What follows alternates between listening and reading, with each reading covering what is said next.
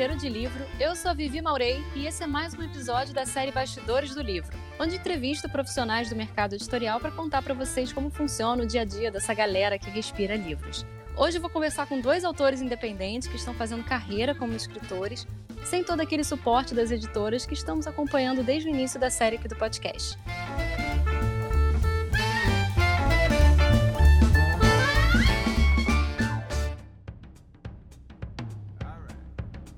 Convidados de hoje são Felipe Sali. Olá. E Diogo Andrade. Fala pessoal, tudo bem? Então, conta pra gente um pouquinho de vocês, como foi essa decisão de se tornar escritor independente, como que é viver esse, desse ofício, principalmente aqui no Brasil, né, que, enfim, a gente já tem conversado bastante nos outros episódios sobre a dificuldade do mundo literário aqui no Brasil. Então, fale um pouquinho de vocês aí, um pouco do histórico, de como foi tomar essa decisão. Meu nome é Diogo Andrade, né, e eu tenho um livro lançado independente, que é A Canção do Shenlongs. Eu comecei a escrever faz bastante tempo já, eu tenho, na verdade, esse projeto de, de, das, das, histórias dentro desse universo já faz aí, talvez, quase 10 anos e tal. Eu comecei a trabalhar nele, mas efetivamente, pensando na carreira de escritor e começar a escrever de forma mais séria, né? Eu diria que tem por volta aí de uns 5 anos, mais ou menos. A canção do Shenlongs eu lancei ela lá no finalzinho de 2016. Na verdade, quando eu terminei de, de escrever o livro, né? Eu estava escrevendo o, o livro que eu estou escrevendo atualmente, né? E eu percebi que ele ia ainda demorar um pouco para sair, para eu ter um projeto é, que eu considerasse final, e é razoável. E só que eu já queria é, ter algo para mostrar para os leitores e, e, começar a contar histórias dentro desse universo. Então eu escrevi a canção do Shenlongs, que, é, que ela é um romance um pouquinho mais curtinho. E eu gostei do resultado na época, né? Então eu essa é uma das coisas que acontece, né? Você termina de escrever um livro pela primeira vez, você tá, o que, que eu faço com isso agora, né? E, e aí eu cogitei uma, uma série de opções. Tentei ver, por exemplo, editoras, como é que faria e tal, até receber proposta de algumas editoras, mas que a princípio eu não achei que era o que eu buscava. E no fim das contas, acabei decidindo por publicar de forma independente na, na Amazon. E aí o livro tá lá desde esse finalzinho de, de 2016. Uma das coisas que foi super é, inesperado é que o livro foi super bem, tem ido super bem, né? Ele já tá lá mais de 200 avaliações dentro da plataforma, mais, eu acho que 80% delas 5 estrelas, então o pessoal tem gostado bastante, né? E aí, por conta é, do livro, participei já das últimas bienais, tanto aqui do Rio quanto em São Paulo de outros eventos literários também. No, no, último sábado, né, eu tive lá na Ler, nessa última edição da Ler, que foi também bem legal, a convite da Amazon, para conversar justamente sobre a carreira de autor independente. Para mim foi uma escolha muito interessante, assim, e eu tenho aprendido bastante. Eu tenho um livro publicado no formato físico tradicional, que é o Mais Leve que o Ar, e tenho outros dois que são coletâneos com outros autores, né? Os dois saíram pela editora Abril. Um foi Mundos Paralelos, que eu organizei só com autores do Wattpad Brasil. E eu tenho uma série de outros livros, muitos outros, que foram lançados em formato digital, principalmente pelo Wattpad, que é a minha casa. Quando eu tentei publicar pela primeira vez e eu não consegui entrada com as editoras, eu me refugiei no Wattpad, que é esse site de autopublicação, e lá eu me encontrei, encontrei os meus leitores, tudo, e fiz carreira lá dentro. E aí hoje todas as oportunidades que eu tenho, tudo que acontece é muito por causa do Wattpad. Por isso que eu publico lá até hoje, assim, semanalmente, não semanalmente, né, mas com a maior frequência que eu consigo, eu publico lá um capítulo novo, diferente. Eu encerro um, já emendo em outro em seguida. E hoje eu vivo só como autor, mesmo de maneira independente. Eu vivo um ano já só como autor. Queria começar com uma polêmica já para vocês responderem. Opa! Se vocês acham, o Diogo até estava falando que começou carreira dele na, na Amazon, ele viu que algumas editoras não ofereciam o que ele estava querendo e tal. Eu queria saber de vocês se vocês acham realmente que o autor precisa de uma editora. Não. Assim, precisa de uma editora? É necessariamente precisa de uma? Não precisa. Acho que é uma opção. Hoje você pode optar por trabalhar com uma editora ou trabalhar totalmente independente, né? Você tem autores na Amazon mesmo, que o Wattpad não remunera assim por leitura, né? Não remunera dentro da plataforma, mas a Amazon você consegue vender por conta própria. E eu conheço muita gente que tá ganhando um dinheiro tranquilo, tá conseguindo manter uma carreira que meus outros amigos editoras grandes não conseguem. eu, é, é, eu gostaria de trabalhar com uma boa editora grande, é, não principalmente por pessoas assim. O mais interessante é você poder trabalhar com um bom editor, um bom revisor, um bom agente de marketing, uma galera que entende de mercado, que é talentosa e vai agregar ao trabalho, assim. Acho que eu sinto falta de né, trabalhar com outras pessoas. E aí eu tenho essa opção de um dia trabalhar com uma editora. Mas eu conheço gente que trabalha muito bem sozinho, consegue manter até uma equipe sob o comando dele, assim, e tá muito bem obrigado. E esse aspecto que você comentou, Felipe, dessa estrutura da editora, não necessariamente um autor, principalmente um autor que está publicando pela primeira vez, com a editora vai ter, né? É, isso é muito comum, assim, o, o, o, autor às vezes vai esperando que ele vai ter toda uma infraestrutura por trás e muitas das vezes ele acaba tendo que fazer quase que o trabalho de um autor independente faz, né? De divulgação do próprio trabalho e tudo mais. Mas é, eu acho que tem um aspecto ainda das editoras tradicionais, que por mais que isso esteja se enfraquecendo, talvez, entre aspas, né, nos últimos anos, mas ainda é, de certa forma, um crivo, né, você ser publicado por uma, por uma editora, principalmente pelas editoras maiores, né, você é como se fosse é, um selo ali, entre aspas, de qualidade do, do seu trabalho, que eu acho que facilita como entrada, abre certas portas, né? E, e a própria editora também acaba abrindo certas portas, né? Para os autores, principalmente em, em eventos literários e, e, coisas afins. Mas, é, ao mesmo tempo, eu concordo plenamente com, com, o que o Felipe falou, que não necessariamente é, é, é o que você precisa, né? O, o que eu acho que hoje em dia é o mais importante e também acaba sendo o mais difícil para os autores, e aí independente de ser é, publicado por editora ou que esteja trabalhando como independente, é justamente você conseguir criar um público leitor, né? Você ter um, um público que queira consumir as histórias que você está criando, é, que esteja atento a tudo que você produzir. E, e aí o, o, caminho que vai vir depois disso e como é que você vai conseguir, é, de certa forma, é, se manter ou ter dentro do, do seu tempo ali é, a disponibilidade para você escrever, e obviamente isso demanda que você está fazendo algum dinheiro, né? Seja através da escrita ou, ou, de outro ofício relacionado. Mas o mais importante é justamente você conseguir ter um, um público leitor, né? E isso nenhuma editora vai, vai te garantir, a não ser, obviamente, que eles façam um investimento de marketing pesado em cima de você e como primeiro autor, ou às vezes autor que não tem nenhuma uma base ainda de leitores, isso às vezes é um pouco complicado, né? Então, assim, eu também conheço bastante, bastante gente, assim, que, que hoje em dia consegue fazer um dinheiro legal dentro da Amazon. Não é o meu caso, tá? Deixando isso bem ah, claro. Ainda, ainda. Será mesmo? Será mesmo? Ah, mas... Ele tá escondendo dinheiro no travesseiro, tá com piscina aí, não tá falando nada. Que nada, que nada. Quem dera.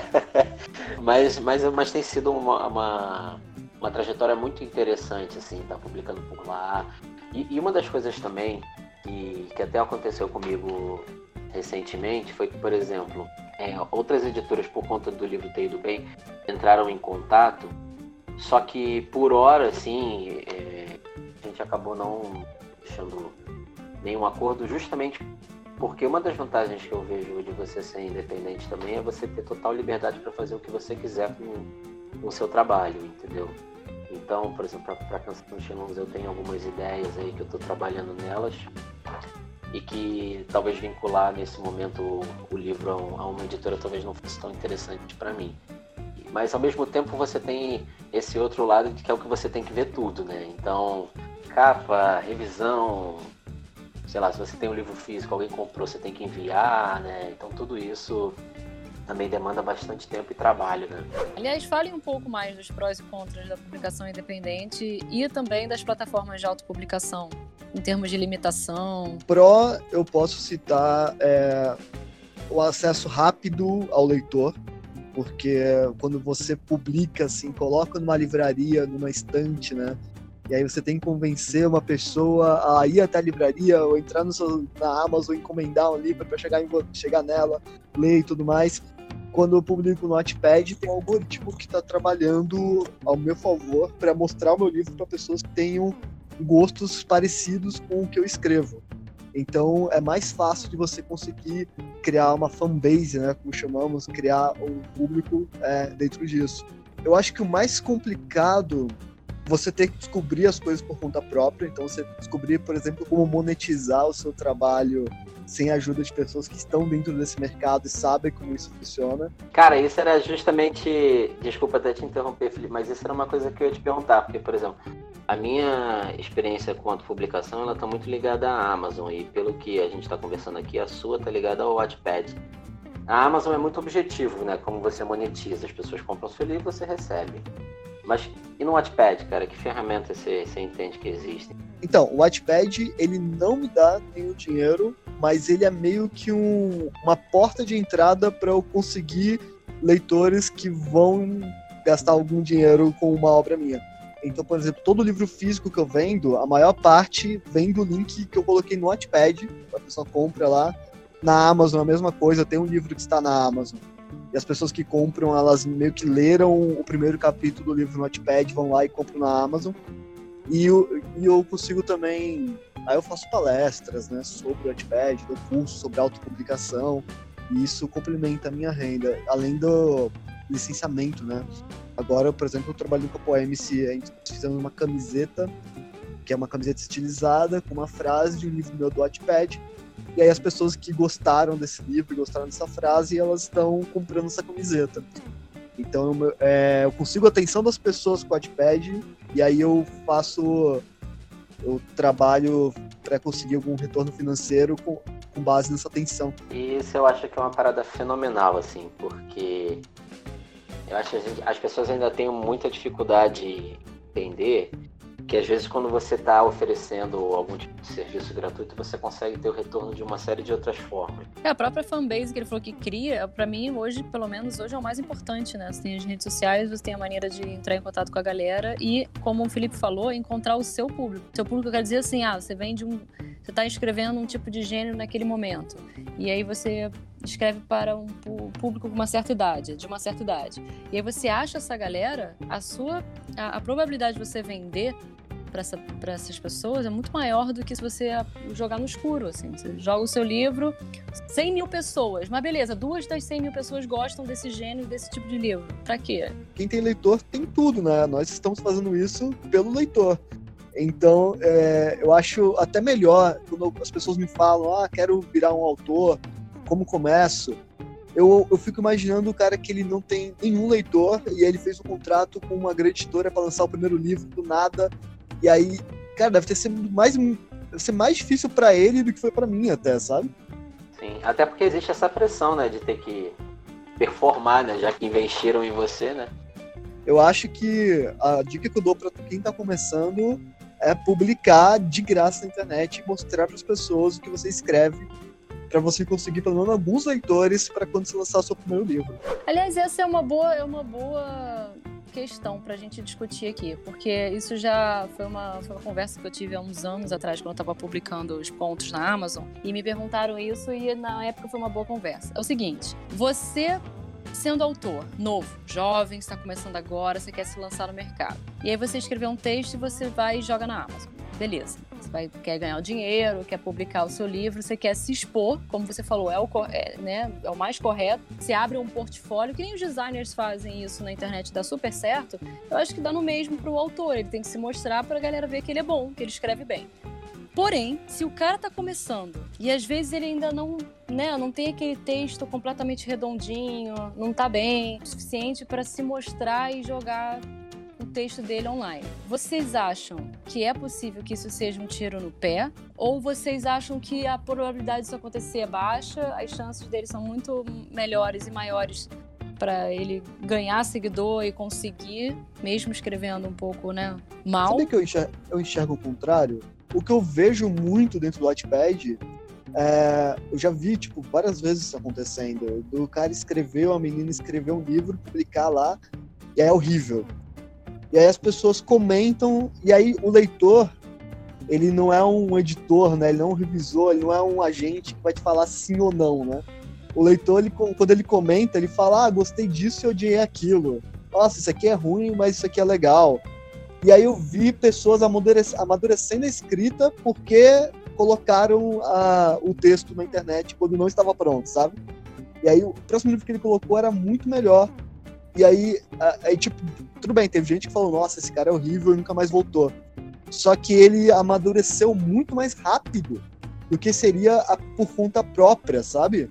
Escrevendo e lendo texto de técnica de escrita e mostrando para um amigo ou outro e fazendo coaching, sabe? Eu acho que é meio aquela coisa do cara que vai jogar bola e ele vai lá e ele leva um monte de é, caneta bate das pernas, leva gol e sofre, mas aquilo de alguma forma vai, vai torná-lo um jogador melhor no próximo jogo, sabe? É, eu acho que nesse aspecto o Wattpad é uma ferramenta, por exemplo, muito melhor do que a Amazon em si.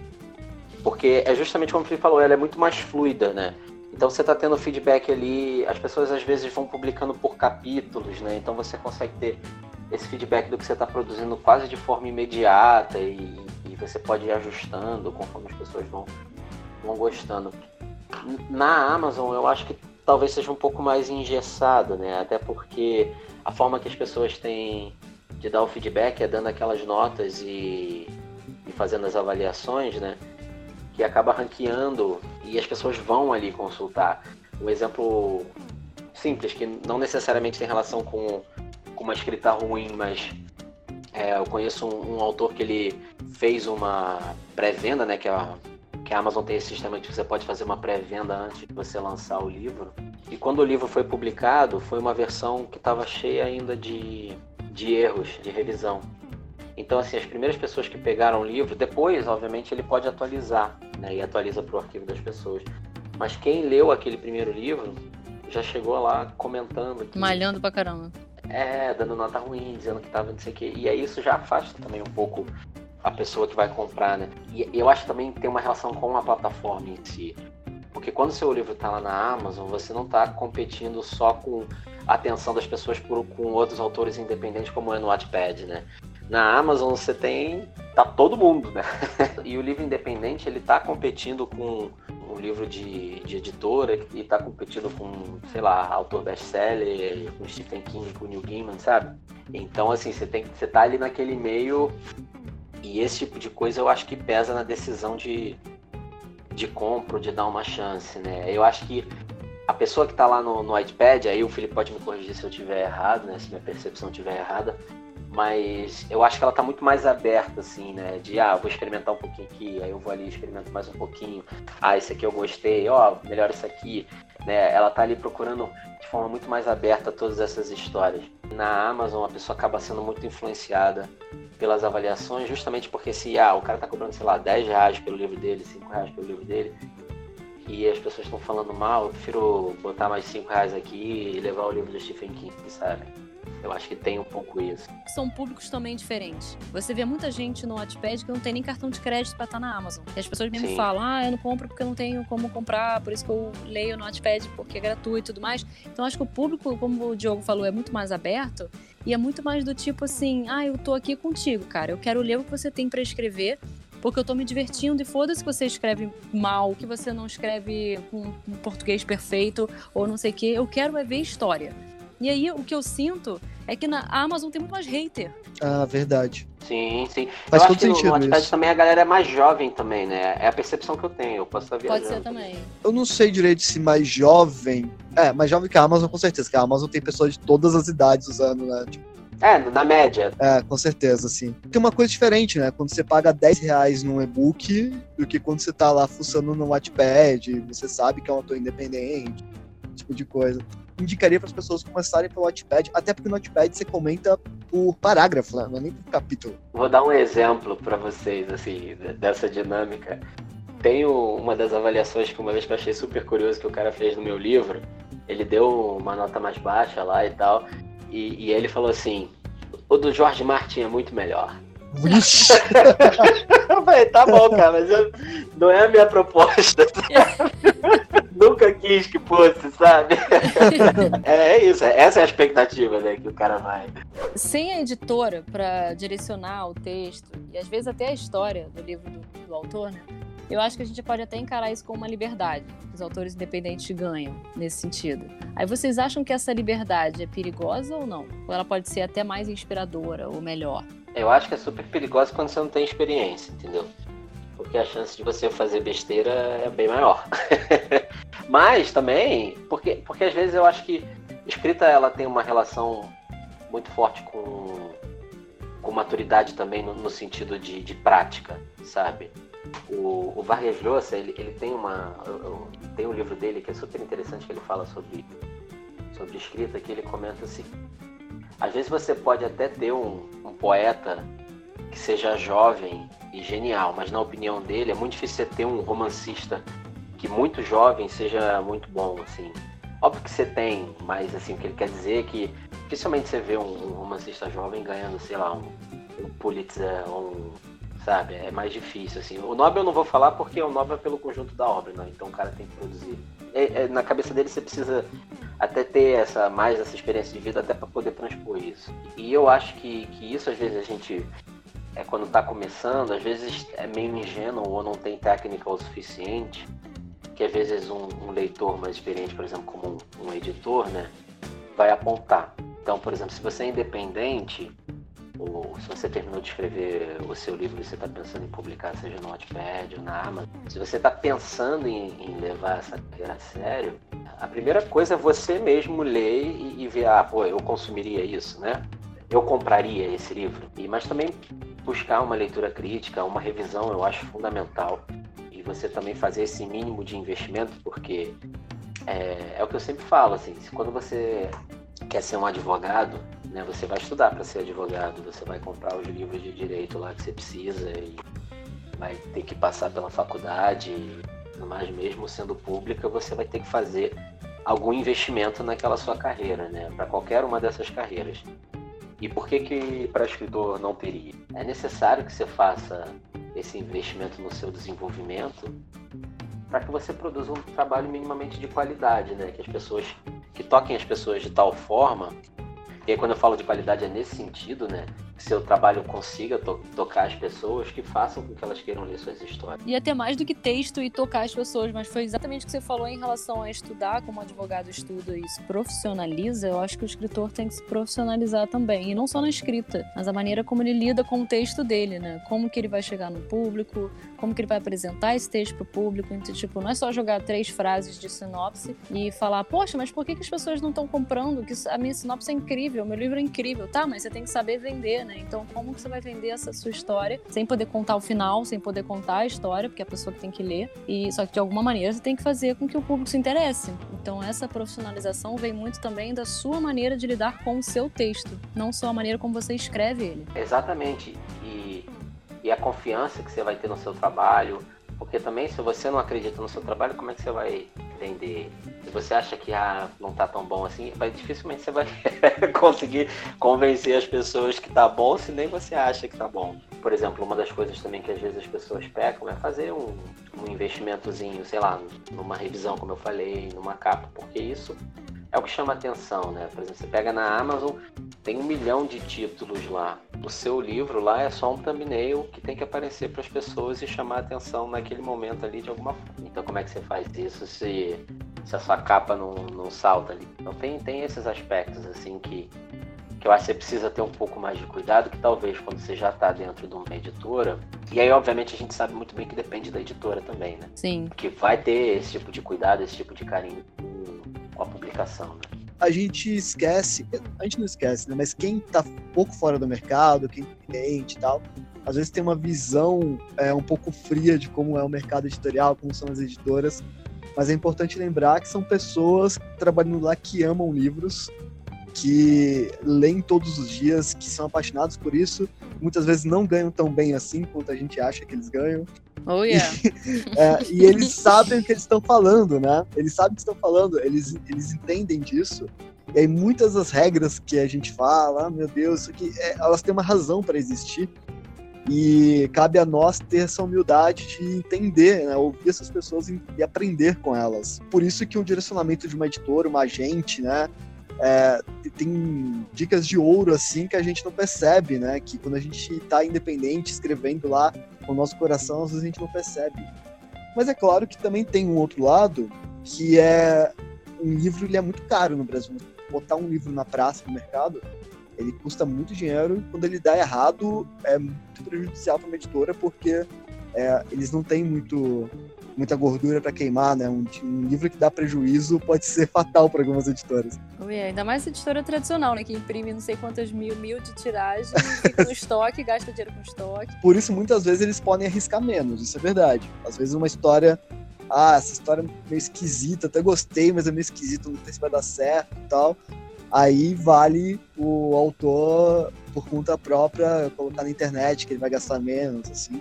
E aí tem esse outro lado da moeda. Então, geralmente, é, essas regras, essas limitações que as editoras falam com o autor, né, com esse direcionamento, tem um embasamento muito certeiro.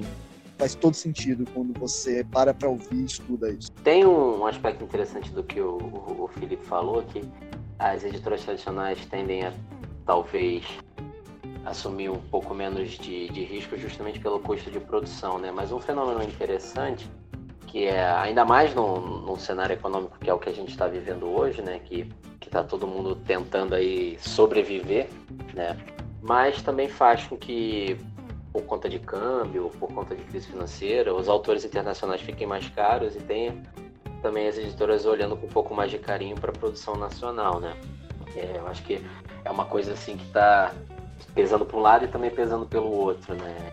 Então é um, é um, fenômeno interessante. É, por um lado, esse é, é interessante, e claro, existe toda uma visão romântica e bonita e real também de a gente estar tá olhando mais pro, pro autor nacional pelo fato de querer dar valor. Mas eu acho que em termos de negócio, a gente só tá dando. A gente, eu digo porque agora eu voltei a ser editora. Como eu tô no meio do mercado como editora também agora, então eu escuto muito o papo do tipo, ah, estamos voltando a comprar, a gente tá dando valor pro nacional. Mas assim, porque o dólar tá caríssimo e comprar é. e adiantamento lá fora. Estamos tá dando valor ruim. pro nacional, entre aspas, não, não temos dinheiro, né? Exato, exato. Claro que existe também o vamos dar valor pro autor nacional, mas não é tão assim. Até porque não é nem só dar valor ao autor nacional, é vamos dar valor para quem tá em alta agora. Tipo, ah, qual é o youtuber que, tá, tá, que tem mais engajamento? Qual é o ator que tá, tá, tá aparecendo mais na mídia? Tem é, coisas é, que assim não também. são autores nacionais, né?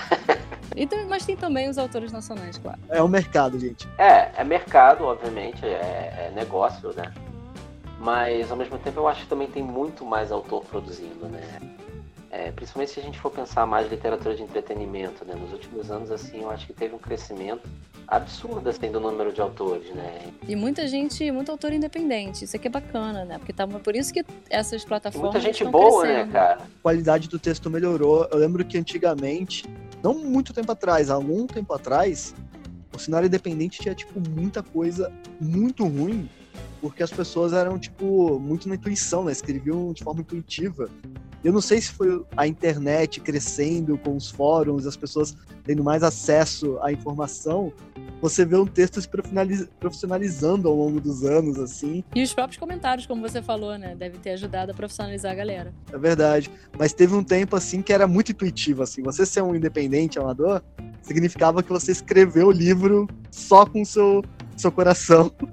O que dá um puta case. Imagina, imagina no futuro alguém pegar e, e, e juntar esses textos de pura intuição de autores jovens, inexperientes, transformar uma obra, assim, sabe? Fazer Nossa, uma obra disso legal. e mostrar pra, pra, sei lá, nova geração daqui a 30, 40 anos como é que é. Até porque se você for pensar no passado, em termos de formação dos editores, nem sempre existiu a figura de um editor e nem sempre existiu alguém para direcionar grandes autores que a gente conhece hoje como clássicos. Então, assim, Verdade. assim, teve gente que escreveu do coração e do feeling, sem saber escrever direito. Que até as oportunidades de troca são muito maiores hoje, né? Com a internet, tem muito mais evento, tem muito mais livro disponível sobre escrever, entendeu? Então, é, eu acho que tudo isso colabora, né? É óbvio, né? Vocês acham que ainda existe muito preconceito contra autores que não têm uma casa editorial? contra autores independentes? Eu acho que cada vez menos, assim. É muito interessante, principalmente no, no público leitor, eu acho que esse, esse preconceito é cada vez menor. Né? O, o, o que às vezes eu ainda sinto um pouco é mais essa, essa ressalva em relação a, a e-books. Muito mais por uma questão de tipo assim, ah, não tenho Kindle, não gosto de ler no celular, não gosto de ler no computador e tal, especificamente falando das plataformas da Amazon, né? Do que efetivamente pelo texto em si, pelo fato de ser independente ou, ou não sabe? Eu acho que é mais, para no meu caso, é muito mais essa barreira do, do e-book. Tanto que as pessoas. Eu fiz há um tempo atrás algumas edições do livro físico, né? E elas venderam todas, assim, e as pessoas ficam me cobrando isso quase que diariamente, sabe? querendo livro físico, querendo livro físico, querendo livro físico. Muito mais por isso, porque querem ler, né? Mas não, não gostam tanto de ler no, no, no e-book. Eu não tenho Kindle ainda. Gostariam de ter o Kindle, mas ainda não tem, sabe? Até porque, assim, tirando as editoras grandes, a gente tem uma série de, de outras editoras médias e, e menores, assim, que o trabalho às vezes é quase muito parecido de um, de, de um autor independente, né? Quando, quando a gente vai, vai ver, por exemplo, eu conheço alguns colegas, assim, obviamente que eu estou generalizando aqui, mas tem alguns colegas que publicaram por, por editoras, é, num formato às vezes que eles tiveram até que pagar, e assim, às vezes o, livro veio sem revisão, eles aí tiveram que fazer a capa do livro, né? Quase como se fossem independentes. Talvez seja melhor ser independente mesmo do que ter que pagar para uma editora fazer isso e não fazer o trabalho direito, né? É, quando me perguntam isso, eu sempre falo, cara, eu não, a não ser que seja uma editora que vai justamente investir, bancar o projeto, para ter que tirar do meu bolso, eu prefiro eu fazer. Falar uma coisa para vocês que assim, é um teste que eu já fiz, vocês podem fazer o resultado é inexorável, é o mesmo. Chega numa livraria, aí pega aquele leitor que tá saindo com a sacolinha que acabou de comprar, aí chega para ele e pergunta: qual livro você comprou? A pessoa fala o livro. Aí você pergunta de qual editora é. Ninguém, Ninguém sabe. sabe. O leitor, o leitor médio, ele não faz não ideia sabe. da editora.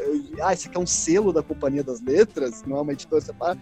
É, ah, chegou na mão dele, é uma história, é um livro, ele vai ler e ele é não tem. Aí ele não tem nem essa diferença, ele não consegue nem diferenciar para ter preconceito, sabe? Eu acho que só muda um pouco agora com esse fenômeno que a gente está tendo de Instagram de livro, que aí é, é eu ia falar isso agora. Que já está no próximo passo, né? Que ele, aí ele já começa a ser um ele tem um pouco mais de entendimento dessa questão das editoras que publica. É, eu, eu falei o, o, leitor médio, é, eu falei o leitor médio porque tem o leitor médio e tem o Bookstam. O Bookstam ele é outra coisa. E aí, só que o Bookstam também não tem preconceito com o independente, porque ele é tão dentro, tão ligado nisso que ele é, é, ele exato, sabe, é. ele se apaixona por autor independente também, assim. O grande público que compra livro, eu, eu diria que é talvez a maioria não faço ideia de qual editora é qual, onde que a editora fica, qual cidade, quem trabalha né, nas editoras. A galera não sabe, não faz ideia e não quer saber.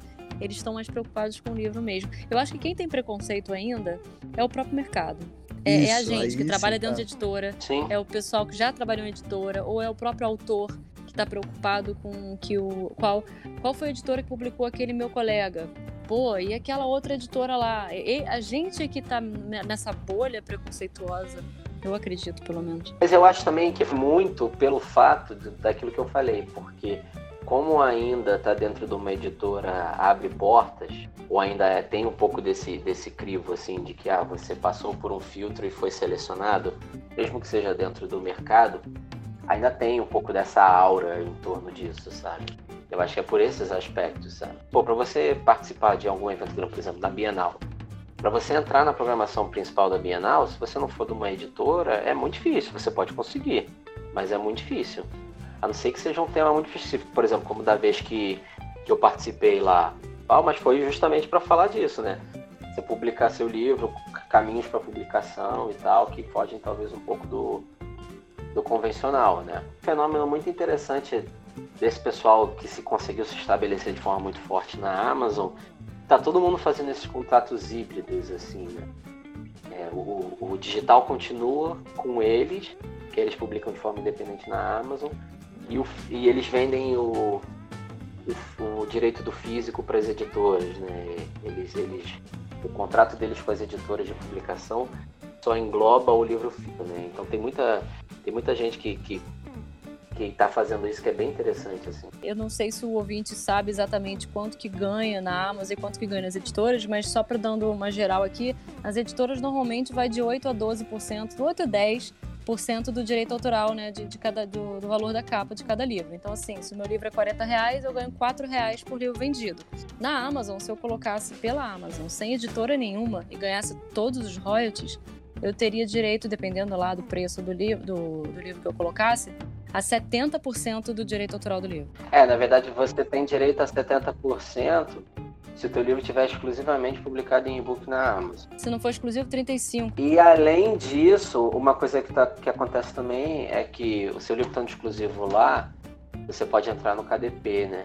Que é o Netflix na Amazon. Eu ganho mais no Unlimited por página lida do que por venda individual.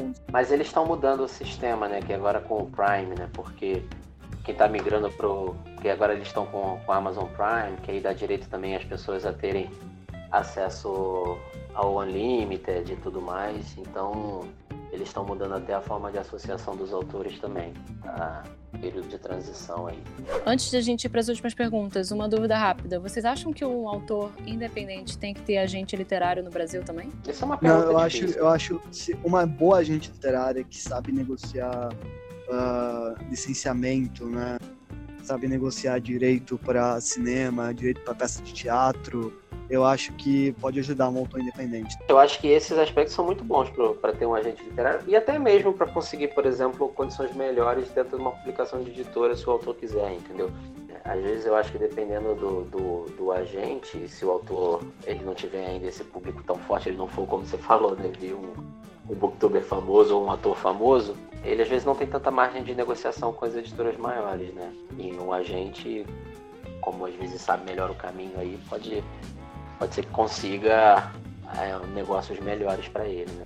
É, eu tenho uma agente, né, Alessandra Ruiz, a autoria, e agora nós estamos juntos preparando um livro para fazer uma transição pro, pro mercado editorial tradicional. Para o próximo livro, a ideia é lançar para uma editora tradicional, grande, dentro do mercado, para colocar na livraria mesmo, começar a explorar outros, outros caminhos que eu ainda não explorei. Fiquei curioso para saber a opinião, já que a gente está falando de carreira independente, né? É, qual a opinião de vocês em relação a ferramentas como Catarse, como uma subpergunta dentro desse tópico, das editoras usarem o Catarse para financiar projetos também? Quais, quais são, qual, qual, a opinião de vocês, assim? Não, eu acho ótimo. O Catarse, ele proporcionou uh, trabalhos que não, a gente não conseguiria fazer pelos modos tradicionais, assim, pelos meios tradicionais, né? Muito quadrinho também está nascendo por causa do Catarse, que era um mercado que mudou completamente depois disso. Uh, ideias diferentes, né? A gente, umas editoras como a a Aleph, ela conseguiu fazer projetos especiais que aí sairiam, tipo, 300 reais cada um, e aí teria que colocar em estoque, ia ser um problema. Isso, pelo Catarse, já sabe quem qual é a demanda, já coloca os livros dentro dessa demanda, já envia para as pessoas. Eu acho que foi uma excelente ferramenta até para driblar essa crise do mercado, né? Porque a gente tem leitor, mas muitas vezes não temos o investimento inicial. E aí o Catarse ele faz a ligação entre as duas pontas, né? O leitor, ele é o investimento inicial também. E eu adoro. Como o Felipe falou, é o público que vai querer. É, não é um desperdício, a editora não tem como desperdiçar um projeto desse. Eu acho que a gente ainda tem muito a aproveitar, muito a testar nesse tipo de modelo de, de streaming, né, de on demand. Eu acho que no Catarse você não está testando, você está comprando para ter o produto pronto, que você quer aquilo, seja digital ou físico. A editora fazer isso, a princípio, pode todo mundo que está vendo isso acontecer pode falar assim, caramba, mas que vacilo, a editora tem dinheiro, vai lá, paga e compra e faz a parada. Por que botar no catarse? Mas não, negativo. É uma maneira de otimizar aquele produto. O Eduardo Spor tem um case recente de catarse com a editora Record, que ele botou o livro dele uma edição especial, fez fichas de RPG, fez brinde pra cacete, fez um montão de sim, coisa sim. extra que a editora não teria como fazer no modelo clássico, no modelo tradicional. Mas assim, pro público que realmente quer, é lindo, é lindo. Melhor do que isso não existe. Não, eu concordo perfeitamente, assim. Eu acho, eu acho que é um modelo muito interessante até para você poder. O Felipe falou do caso da Aleph ali, que eles conseguiram também financiar um projeto que de outra forma não, não, não seria feito, sabe? É, esse próprio projeto do, do Eduardo Spohr também, com esses, entre aspas, brindes, né, ou essas, esses acessórios que vieram junto, dificilmente a editora ia, ia financiar isso, né, como, como você mesmo falou, Vivi. Então, eu acho que abre portas até para quem gosta, né, de, de, consumir, de literatura e de comprar essas outras coisas que vêm, assim, é, acessórias, uma possibilidade quase infinita que de outra forma você não, não, teria.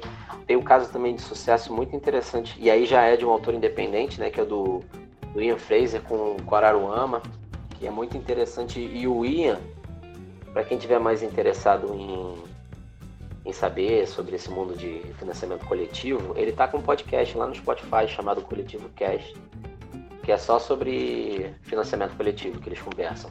É ele e mais o pessoal da, da, da Wish, se eu não me engano, da editora Wish. Tenho colegas que eles usam Patreon também, que é ótimo. Publico toda semana aqui no Notepad, dá muito trabalho, uh, isso toma meu tempo. Vocês poderiam me ajudar com uma doação de, de café, quatro reais. É, dois reais por, por é, mês. É sensacional isso. Pois é, e aí tem gente que tá vivendo disso, assim, tem colegas que tiram um salário ótimo e e aí é um, uma relação de troca, uma intimidade muito forte com o leitor, né? O leitor ele tá permitindo que você crie histórias para ele, que ele vai Perfeito. consumir depois. E é tudo uma questão, como você falou, uma troca é, é, justa, porque ele sabe o que ele vai ganhar de volta. Porque o escritor deixou lá na plataforma escrito tudo que ele vai oferecer de brinde, prêmio e retorno, né? Só que, infelizmente, acho que o Patreon ainda não pegou aqui. O Catarse tá pegando mais. Não, tem o, tem o Padrim, né? Versão nacional, que é mais ou menos a mesma coisa. Eu acho que o, o Padrim tem funcionado bastante, eu acho que para youtuber também. O pessoal que produz conteúdo lá. Uma das coisas que, uma pessoa que faz esse trabalho assim magistralmente assim é, é uma artista americana chamada Amanda Palmer. Não sei se vocês conhecem. Sim, sim. Ela tem claro. um livro The Art of Asking que é sensacional assim.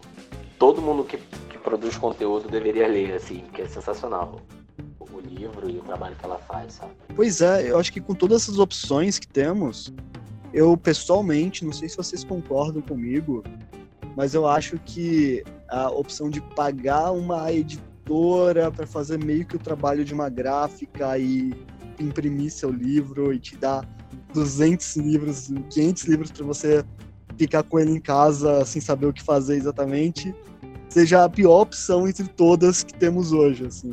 E o pior é que você não paga por esses 500 livros.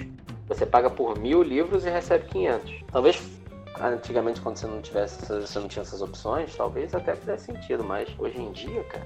Pra fechar, o que, que vocês acham que não pode faltar na vida de um escritor? Escrever. a gente tá rindo aqui, mas é porque a maioria das pessoas, assim, a maioria dos escritores, né? Por exemplo, o, o fato do Felipe conseguir viver só de, de escrita, assim, viver só de livro, é sensacional, porque ele tá lá sei lá, dos 5% que conseguem fazer isso de todos os escritores, né? A maioria tem que conciliar com, com outra carreira, com outra atividade que, que em geral é o que paga as contas, né? Então você conseguir, dentro da, da tua rotina diária, ter um tempo para escrever, pelo menos para mim, assim, a escrita ela requer muita rotina, sabe? Se, se começa a mudar muito o meu dia, assim, eu demoro um pouco até a, a me adaptar e conseguir produzir efetivamente. Eu também, eu sou dessas. A leitura eu acho que é mais fácil, né? Porque a gente consegue encaixar ela nos intervalos e tudo mais, que às vezes você não consegue escrever nesses intervalos. Cara, eu lembro quando eu tava. Agora não, né? Porque hoje eu basicamente é, eu, dou, eu, dou, aula particular de inglês e, e escrevo. Nessas duas coisas que eu faço.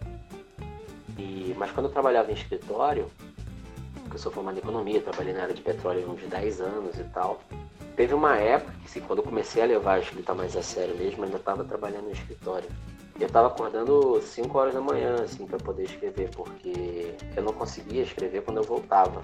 Meu, meu cérebro já não funcionava mais, então eu precisava sentar para escrever com a cabeça fresca. E para conseguir ter tempo ali de pelo menos uma horinha de escrita e tudo mais, eu tinha que acordar às 5 e meia, por aí.